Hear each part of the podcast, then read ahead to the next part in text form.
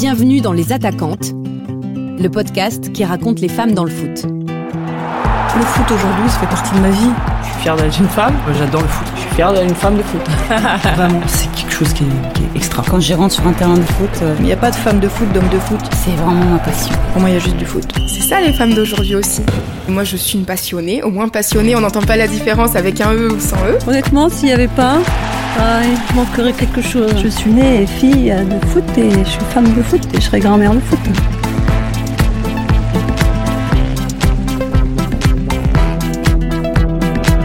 Elles ne jouent pas au foot, mais elles connaissent le milieu mieux que personne.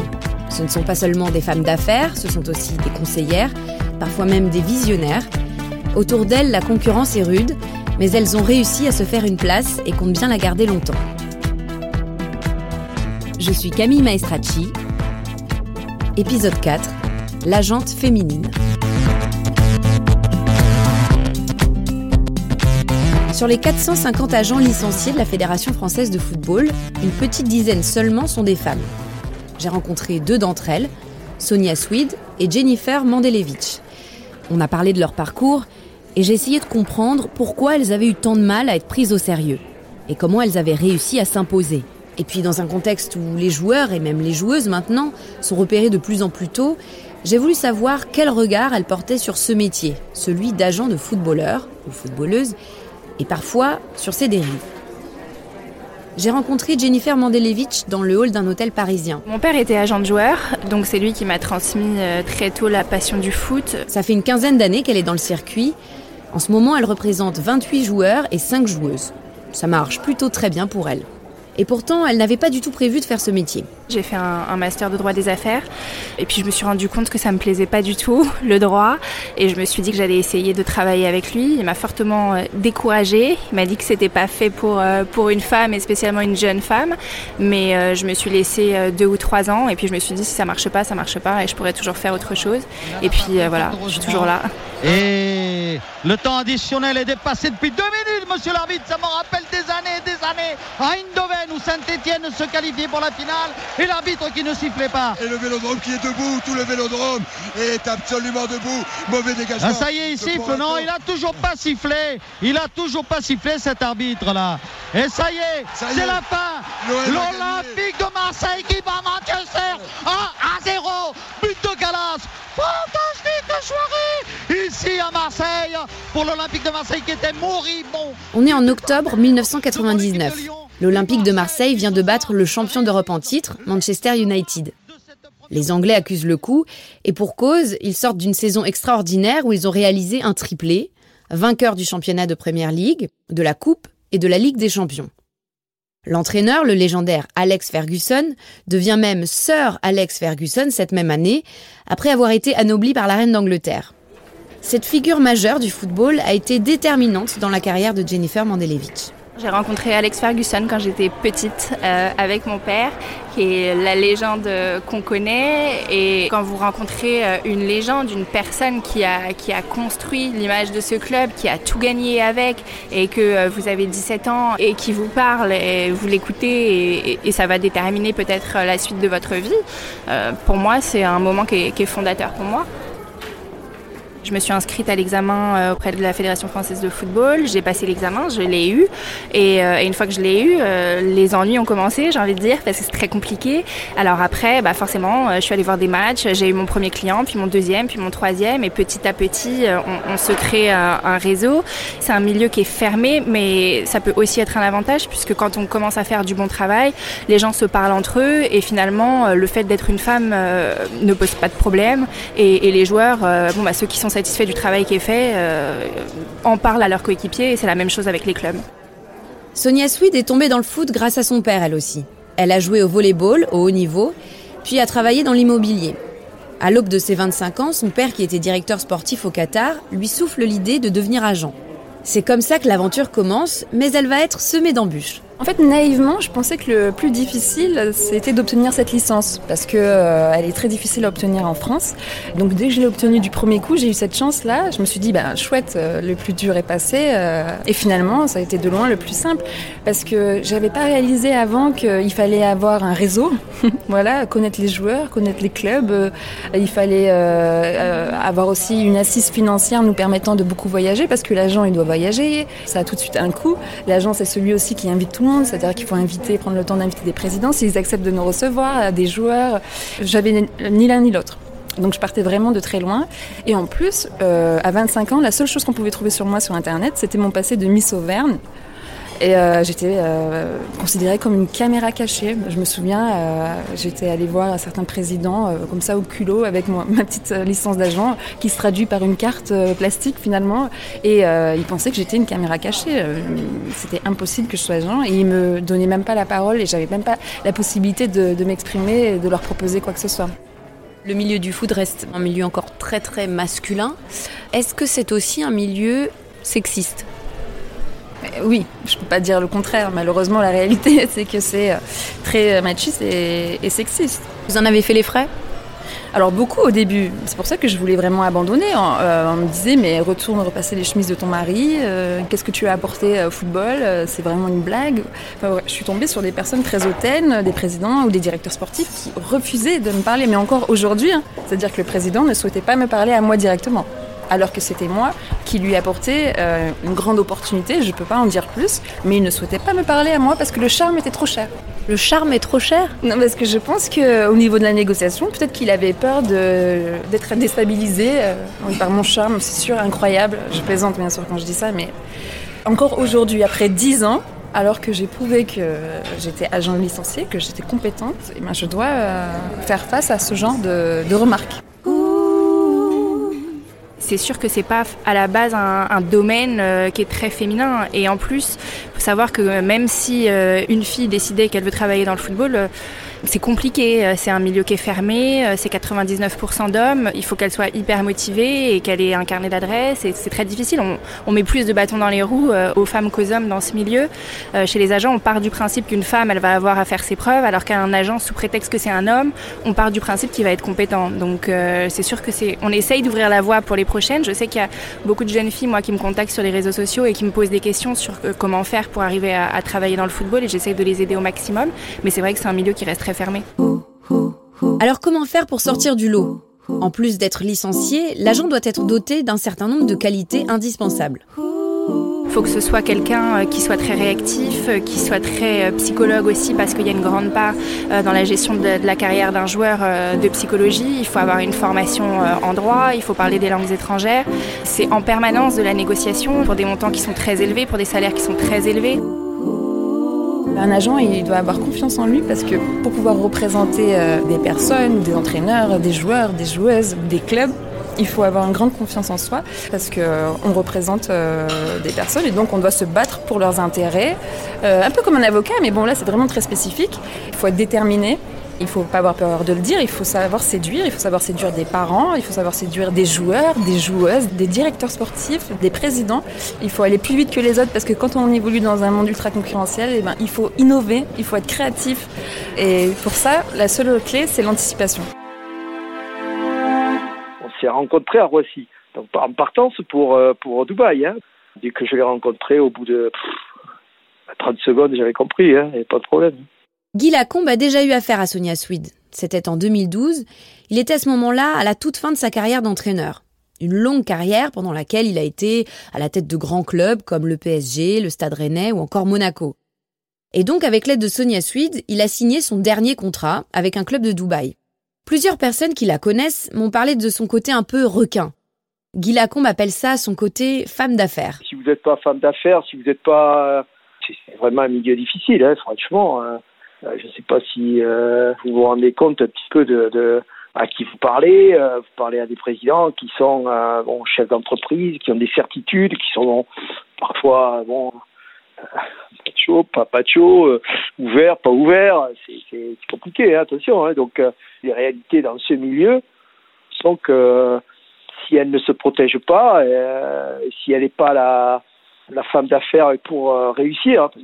Ils la prendront comme une femme avec avec des faiblesses, avec comme tout à chacun d'ailleurs. Mais bon, on est quand même dans un milieu d'hommes, hein, donc. J'ai l'impression que quand on est une femme agent, il faut savoir être à la fois charismatique et en même temps être impitoyable. Comme dit Guy Lacombe, c'est aussi une façon de se protéger. De prouver qu'être femme ne veut pas dire être faible. D'ailleurs, ce n'est pas la seule idée reçue. Quand on voit un agent femme, on lui dit bah, euh, Tu travailles dans le foot féminin Bah non, pas forcément. Il y a des femmes qui travaillent pas avec, euh, avec des joueuses et il y a des hommes qui travaillent qu'avec des joueuses et pas de joueurs. Je trouve ça dommage de mettre les gens dans des cases et euh, j'espère que les mentalités vont, vont s'ouvrir. Comme Sonia Swede, Jennifer Mandelevich a une majorité de clients hommes. Au début, elle s'intéressait pas vraiment au foot féminin, ce qui a d'ailleurs donné lieu à un petit accrochage avec Sonia Swede sur les réseaux sociaux. C'était en 2014. Dans un tweet, elle disait qu'elle trouvait le football féminin inintéressant. Sonia Sweet s'est insurgée et lui a répondu Tu es une honte pour la femme. Cracher sur le foot féminin, c'est petit et impardonnable. Ambiance. Depuis, de l'eau a coulé sous les ponts, même si l'une et l'autre sont loin d'être les meilleures amies du monde. En tout cas, aujourd'hui, Jennifer Mandelevich regarde le foot féminin d'un autre œil. Au départ, quand je regardais des matchs de foot féminin, j'avais tendance à faire le parallèle avec les garçons et on se dit voilà, euh, ça tacle pas, euh, les gardiennes forcément faut pas 1m90. Donc il y a des différences dans le jeu, mais je pense qu'il faut le, il faut le percevoir comme un, un sport qui est, bah, c'est les mêmes règles, mais en pratique, c'est pas la même chose. Le foot féminin se développe récemment, donc euh, c'est un marché sur lequel je me suis penchée récemment. Et j'espère qu'il va, se, développer. On a la Coupe euh, du Monde féminine en France, euh, les clubs petit à petit se mettent à investir dans le foot féminin. Il y a les droits TV qui ont été vendus aussi, donc voilà, on espère que ça va se développer, que les joueuses vont petit à petit aussi, même si c'est pour l'instant totalement utopique, arriver dans un avenir plus ou moins proche à avoir un montant de rémunération qui se rapproche des garçons aujourd'hui, il faut savoir qu'une fille qui joue en D1 et qui est très bien payée euh, gagne probablement moins qu'un jeune euh, de 17 ans qui est en centre de formation. Et, c'est dommage. Euh, beaucoup de, joueuses aujourd'hui se mobilisent pour arriver à, à, faire comprendre ça et à changer les mentalités. Maintenant, c'est sûr que c'est basé sur une réalité économique et que ça va prendre du temps. J'ai été le premier agent en France à m'intéresser au football féminin parce que ça, c'est important de le dire, de le souligner. Il y a 10 ans, la marge de négociation dans le football féminin, elle était vraiment ridicule. Hein. parce que même un club comme le Paris Saint-Germain, les joueuses, elles étaient encore amateurs, on va dire. Elles ne pouvaient pas se consacrer à 100% à leur passion et elles n'étaient pas professionnelles et euh, elles gagnaient euh, quelques centaines d'euros par mois. Voilà. Aujourd'hui, c'est quelques milliers d'euros. On ne parle pas de quelques centaines euh, d'euros comme il y a 10 ans. C'est pour ça que à l'époque, j'étais le seul agent parce que finalement, un agent, pour pouvoir euh, être rémunéré, il est commissionné. Et donc, comme il n'y avait pas de, marge de négociation, j'étais un des premiers. Aujourd'hui, il y a beaucoup plus d'agents, évidemment, qui s'intéressent euh, au football féminin. Le fait que beaucoup d'agents débarquent dans le foot féminin va avec la professionnalisation de la discipline. C'est plutôt positif que les filles aient la possibilité de négocier de meilleurs contrats. Le problème, c'est qu'il y a aussi des effets collatéraux. En fait, les agents qui ne réussissent pas dans le football masculin se disent ah bah tiens, les joueuses elles sont plus naïves, peut-être que ça va être plus simple, je vais m'intéresser de plus près au football féminin. Et donc on n'attire pas, le football féminin n'attire pas les meilleurs agents, malheureusement. Et j'ai échangé avec certaines présidents ou présidentes euh, de D1 féminin qui se disent qu'on va à la catastrophe. C'est une tendance qu'il y a ces dernières années, c'est que les personnes qui démarrent leur activité d'agent se disent bon bah voilà, il y a beaucoup moins de concurrence chez les filles, donc je vais me tourner vers le foot féminin parce que ce sera plus facile pour moi d'avoir des clients. Il faut savoir qu'un agent, euh, on est rémunéré à, la commission, des commissions qui sont négociées sur les salaires, et donc pour arriver à une rémunération correcte quand on travaille dans le foot féminin, bah forcément il faut multiplier les clients. Donc euh, une personne qui va gérer 30 ou 40 joueuses toute seule, je ne sais pas quel genre d'attention et de service elle peut leur apporter. C'est mathématiquement impossible aujourd'hui de travailler avec 40 ou 45 joueuses et de s'en occuper correctement. Ce n'était pas le cas à l'époque de Guy Lacombe, mais aujourd'hui, à part les rares qui sont représentés par un membre de leur famille, le fait de faire appel à un agent est devenu inévitable pour les professionnels ou les aspirants pros. Et pas seulement pour mieux négocier un contrat, mais aussi pour prospecter de nouvelles opportunités. Que ce soit pour les garçons ou pour les filles, aujourd'hui, on les lance de plus en plus tôt. Vous avez des jeunes de 16 ou 17 ans qui commencent à jouer en première division. Et avec la professionnalisation et le fait qu'ils jouent dans l'équipe première de leur club, vient le besoin de conseils, notamment contractuels, pour pas euh, signer n'importe quoi, pour avoir quelqu'un qui défend leurs intérêts et pour euh, être considérés euh, à leur juste valeur et, qu'on leur ouvre un réseau de clubs et et d'options. Maintenant, être représenté pour être représenté, un joueur amateur par exemple, qui a encore rien fait et qui est encore très très jeune, moi-même je suis sollicitée parfois par des parents de gamins qui ont 8 ou 9 ans. Honnêtement, c'est n'importe quoi. c'est quelque part très malsain de projeter une carrière sur un enfant de 8 ou 9 ans qui n'a même pas décidé s'il voulait devenir footballeur professionnel ou pas. C'est le milieu qui est devenu comme ça. On sait qu'il y a beaucoup d'argent en jeu aussi, donc forcément vous avez des, familles qui tentent d'exploiter un, talent le plus jeune possible. Moi, c'est quelque chose que je me refuse euh, à faire, mais euh, je sais que c'est pas le cas pour tout le monde. Donc euh, forcément, les gens qui vont accepter de représenter un, un gamin qui a 8 ou 9 il n'a pas les bonnes intentions derrière, ça c'est sûr. Dans le métier d'agent, il faut donc se méfier de l'appât du gain. À l'inverse, il y a d'autres personnes, comme Sonia Swede, qui envisagent leur travail comme un rôle presque social. Par exemple, c'est elle qui avait proposé à Claude Michy, le président de Clermont Foot, de nommer une femme à la tête de son équipe. Et c'est comme ça que Corinne Diacre est devenue la première femme entraîneur d'une équipe professionnelle en tant que femme, j'ai envie d'aider d'autres femmes qui, je sais qu'elles se sont sacrifiées autant que les hommes et les joueuses de l'équipe de France. Elles m'ont, donné envie de, de, défendre leurs intérêts. Je représente par exemple Amandine Henry. Amandine Henry, avant moi, elle n'avait pas forcément d'argent. Euh, ça fait cinq ans qu'on travaille ensemble. En fait, en tant que femme, je m'occupe des joueuses de football parce que je veux leur apporter autant que j'apporte à d'autres joueurs, mais aussi à chaque fois, quand je le peux, j'essaye d'inciter euh, euh, dans mon quotidien des présidents, des directeurs sportifs ou autres, de donner la chance à des femmes. Sonia Sweet place beaucoup d'espoir dans la Coupe du Monde féminine pour justement continuer ce travail qui consiste à mettre en valeur les femmes dans le milieu du football. Et puis, c'est aussi un élan exceptionnel pour l'économie du football féminin. L'enjeu, il est énorme. Il est énorme parce que vous savez, par exemple, si je prends l'exemple, je pense le plus bel exemple du football féminin en Allemagne, où ils ont un championnat ultra homogène et des fans et plusieurs licenciés. Je pense que c'est eux qui ont le plus de licenciés euh, en Europe. Pourquoi? Mais parce que leur équipe nationale a gagné, a remporté des titres, et pas seulement un. En France, aujourd'hui, malheureusement, cette équipe de France féminine n'a pas encore gagné. Déjà pour l'image des Français et des Françaises à travers le monde, ce serait juste merveilleux de gagner cette Coupe du Monde masculine et féminine à la suite, mais aussi pour l'avenir du football féminin, parce que ça va motiver encore plus les présidents à investir dans le football féminin, dans leur section féminine. Je pense qu'en gagnant cette Coupe du Monde, ça va insuffler quelque chose de très positif pour l'avenir du football féminin. Ah, peut-être un corner que va tirer Emmanuel Petit à droite en regardant les buts de Tafarel. Tafarel est endossé au nord de Paris. Attention, Zidane but! But de Zidane! But de Zidane! Oh! Oh! Zizou! Zizou, qu'est-ce que tu nous fais là? Qu'est-ce que tu nous fais là? À la 27e minute, Zizou sur ce corner. Zizou Et il obtient un nouveau corner, Guy Varche, cette fois-ci côté gauche euh, par rapport à Tafarel, à gauche de Tafarel. Djorkaeff qui tire le corner, attention, qui est l'arrivée, but Deuxième but de Zidane Deuxième but de Zidane Zizou, Zizou, Zizou Oh, Zizou, Zizou Zizou, Ce que tu nous fais un deuxième but fantastique Il les deux têtes de Zinedine Zidane à la finale de cette Coupe du Monde 98, c'était juste énorme. Et d'ailleurs, pour parler de ça, parce que la Coupe du Monde 2019, c'est la deuxième Coupe du Monde qu'on a à la maison, parce que je ne fais pas de, différence entre le football féminin et masculin. Donc c'est la deuxième qu'on organise à la maison.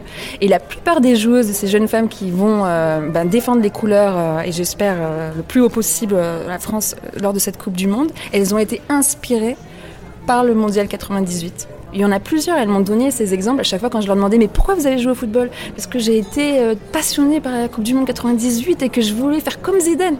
Et qu'elles elles ont demandé après à leur, à leur famille euh, de s'inscrire euh, dans un club de foot et de jouer. Et donc ce serait tellement merveilleux de la gagner, vraiment. De Miss Auvergne à agent de footballeur, Sonia Swede a un parcours assez atypique. Elle est avant tout une passionnée, une femme de foot à 1000%, comme elle m'a dit.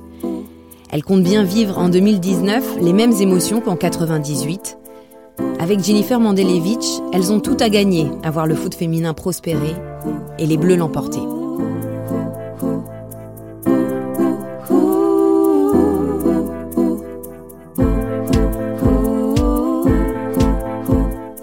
Vous venez d'écouter le quatrième épisode de la série Les Attaquantes. Il est produit par Europe 1 Studio avec Claire Azan et Fanny Rascle. Christophe Davio nous a aidés à la réalisation et Emma Chevalier à la musique. Si vous avez aimé, vous pouvez vous abonner sur Apple Podcast ou sur votre plateforme d'écoute préférée. Et puis, votre avis nous intéresse, alors n'hésitez pas à commenter, partager et nous mettre plein d'étoiles. À bientôt!